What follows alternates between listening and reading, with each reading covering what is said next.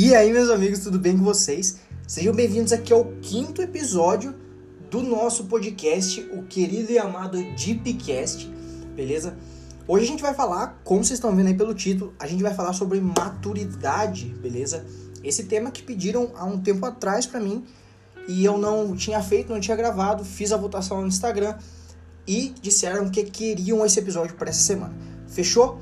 Então, bora lá que, que a gente vai falar sobre maturidade hoje, beleza? A gente vai entrar no ponto da maturidade, o que ela é, é do que, que se trata, na maturidade espiritual, maturidade como filho, beleza? Então, vamos lá, sem enrolação, que eu não quero deixar o episódio muito longo. Então, já agradeço todo mundo que tá vendo e eu tenho certeza que vai edificar a sua vida. Demorou? Então, bora pro primeiro, pro quinto episódio do Deepcast.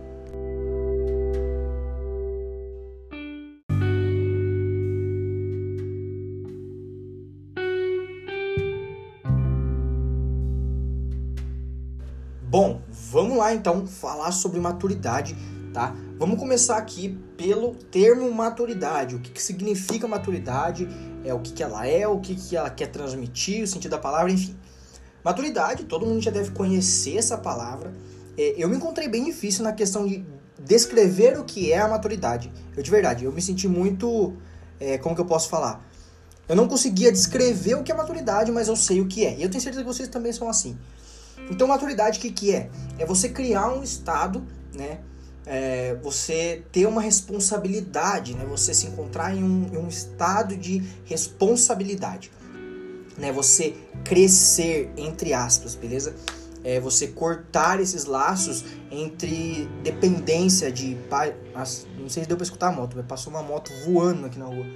Enfim, cortar laços, crescer, tá? Ou crescer entre aspas, tá? Porque deixando bem claro que maturidade ela não vem é, baseada em idade, tá? É, você pode ver é, adultos com 20 anos de idade, 30 anos de idade, que são imaturos, assim como você pode ver um jovem de 18 anos é, que é muito mais maduro do que um adulto. Então, é, idade não é um parâmetro para se comparar maturidade. Beleza? Esse crescer que eu falo é bem, bastante aspas, né? Coloca bastante aspas nesse crescer, é, que basicamente define é um fim de uma dependência, né? Você vai é, parar de depender de algo e vai começar a crescer dentro de si mesmo. Você vai começar a gerar coisas dentro de você mesmo.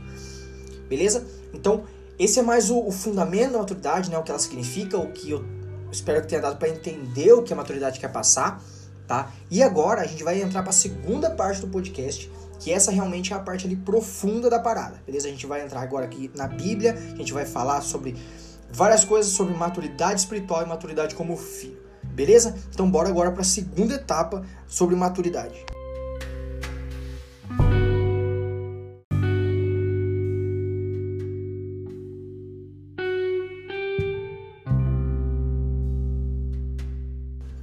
Bom, vamos lá é, a gente vai ler aqui, já peço para que você abra aí e anote, porque tem muita informação hoje e tá muito bom. Eu fiquei muito feliz porque eu gostei muito daquilo que Deus colocou no meu coração. Vamos lá. A gente vai estar tá lendo em Romanos, capítulo 8, versículo do 15 ao 19. Beleza? Vamos lá. Porque vocês não receberam um espírito de escravidão para viverem outra vez atemorizados, mas receberam o espírito de adoção, por meio do qual clamamos Abba Pai, o próprio Espírito confirma ao nosso espírito que somos filhos de Deus. E se somos filhos, somos também herdeiros, herdeiros de Deus e co-herdeiros com Cristo. Se com ele sofremos, para que também com ele sejamos glorificados. Porque para mim, tenho por certo que os sofrimentos do tempo presente não podem ser comparados com a glória que há de ser revelada em nós a ardente expectativa da criação aguarda a revelação dos filhos de Deus. Beleza? É, esse é um versículo que talvez alguém já conheça aí, beleza?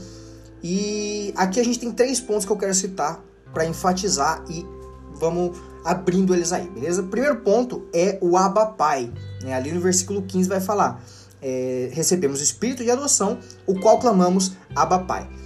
É, Abba Pai, é, a palavra Abba, né, no original significa papai, papai querido, papa, seria é, aquilo como é destinado papai para uma criança, né? Quando uma criança ela começa a se dirigir ao pai, começa a chamar o pai. Então, é daí que vem a palavra aba, é uma forma carinhosa de se dirigir ao pai, é uma, uma forma mais infantil, tá? Entre aspas, de se dirigir ao pai, beleza? É, o segundo ponto é ali que fala: o próprio Espírito confirma ao nosso espírito que somos filhos de Deus. Essa palavra filhos, no original, ela significa teknon, que significa filhinho, criança, né? É uma forma ali, uma, uma criança, né? Um filho pequeno, uma, um bebê. Então, quando a gente recebe esse espírito de adoção, quando somos adotados por Deus, nós somos, nós clamamos Abba Pai, ou seja, Papai querido, e somos Tecnion, somos filhos, somos filhinhos, somos crianças. Então, o Espírito testifica ao nosso espírito que somos filhinhos, crianças de Deus. Beleza? Agora a gente vai pular lá para o versículo 19, tá? Eu vou falar todos esses pontos, depois a gente vem ligando esses pontos, beleza? E lá no versículo 19 vai falar: A ardente expectativa da criação aguarda a revelação dos filhos de Deus. A gente tem a mesma palavra aqui no versículo 16, filhos de Deus, porém filhos nesse versículo no original é destinado com outra palavra, tá? Filhos nesse versículo 19 é no original ruios, né? Que significa filho maduro, tá? Essa palavra ruios, se você for pesquisar ela, né, na Bíblia, ela é muitas vezes dirigida a Jesus, né? Quando fala que dará luz a um filho e ele se chamará Jesus. Essa palavra filho é o ruios e o filho do homem é o ruios, e o filho de Deus é o ruios. Então, todas as vezes que a palavra filho vai ser direcionada a Jesus, sempre é usada a palavra ruios, beleza? É, essas palavras aqui é, me perguntaram, eu uso a Bíblia Olive Tree, né, que tem os números de Strong, então dá para você pegar no original e é muito bom para estudo, tá? Então a gente tem esses dois pontos aqui, né, a mesma palavra, só que com o original diferente. No versículo 16, a, palavra teknon, que significa filhinho e criança. E no versículo 19, que significa filho maduro, né? Aquele, um filho crescido. Beleza? É... Então, o que, que eu quero apresentar com isso daqui? A gente tem a mesma palavra, só que com estações, tá? É, entendo essa palavra em estágios diferentes, tá? É, quando a gente é um filhinho de Deus, a gente é aquela pessoa é, que é dependente de Deus, que precisa ali da ajuda de Deus. Não que depois que a gente amadureça a gente não precise mais de Deus, mas vocês vão entender. O Tecnon é uma pessoa que é um filho que pede, um filho pidão. Ele sai pedindo a Deus, ele sai sempre é, clamando a atenção de Deus, ele sai sempre é, implorando por milagres, implorando por bênçãos, sempre pedindo, pedindo e pedindo. E um filho ruioso é aquele filho que ele já começou a, em vez de pedir a Deus, ele já começou a entregar a Deus. É, é como se fosse um filho jovem. Quando você é bebê, você vai no seu pai e começa a pedir tudo. Você vai, pai, pega uma água para mim, pai, faz um lanche para mim, pai, faz meu mamar, pai, arruma tal coisa.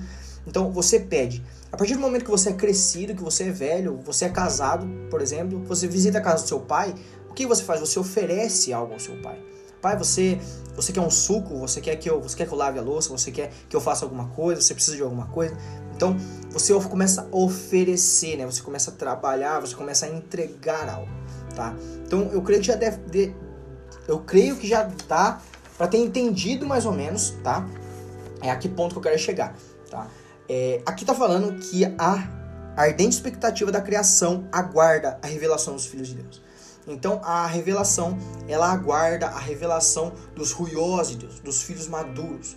Porque é, filhos é, filhos imaturos, filhos é, fracos na fé, filhos dependentes, é, eles não conseguem é, mexer com aquilo que, que Deus tem para nós, né? No Brasil a gente tem uma grande porcentagem de pessoas cristãs, né? Pessoas evangélicas, pessoas crentes, e mesmo assim o Brasil se encontra numa dificuldade muito grande, tá? Por quê? Porque nós temos muitos filhos de Deus aqui no Brasil, porém esses filhos são todos filhinhos de Deus, né? São filhos imaturos que ainda têm que crescer, que há, filhos que ainda se alimentam do leite e não conseguem comer uma comida sólida, entendeu? Então, a, revela a criação de Deus precisa da revelação dos filhos de Deus, dos filhos maduros de Deus. Beleza? Agora a gente vai lá pro livro de Hebreus, tá? É, Hebreus 5, do 11 ao 14, tá? É um versículo aqui que eu achei sensacional, que diz assim: A esse respeito temos muitas coisas a dizer, coisas difíceis de explicar, porque vocês ficaram com preguiça de ouvir. Pois, quando já deviam ser mestres, levando em conta o tempo decorrido, vocês têm novamente necessidade de alguém que lhes ensine quais são os princípios elementares dos oráculos de Deus. Passaram a ter necessidade de leite e não de alimento sólido.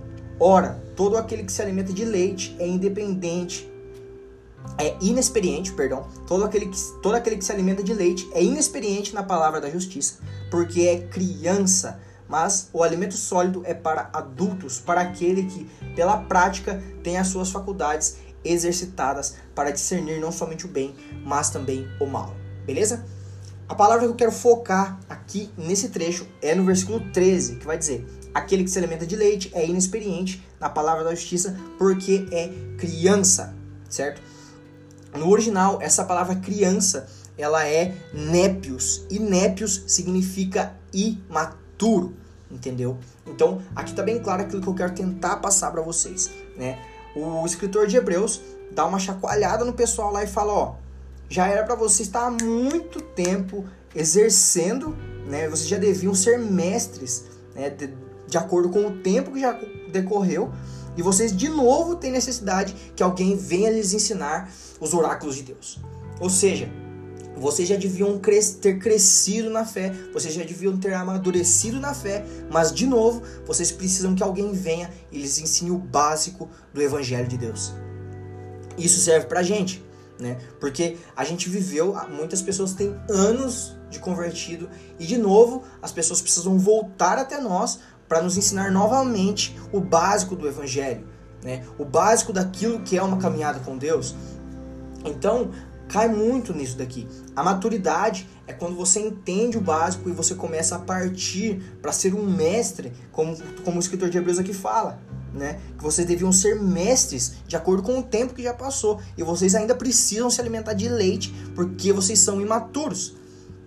O que, que é o leite? O leite são palavras simples, né? É um alimento, é um alimento leve, um alimento básico, um alimento ali que as é, pessoas que não conseguem às vezes mastigar, é um alimento tão simples. O que, que seria? Pessoas que ainda são fracas na fé, pessoas que não conseguem re receber talvez uma palavra de exortação, que não conseguem receber é, um, um esporrão ali, porque senão vai se machucar, vai sair da igreja, isso, aquilo.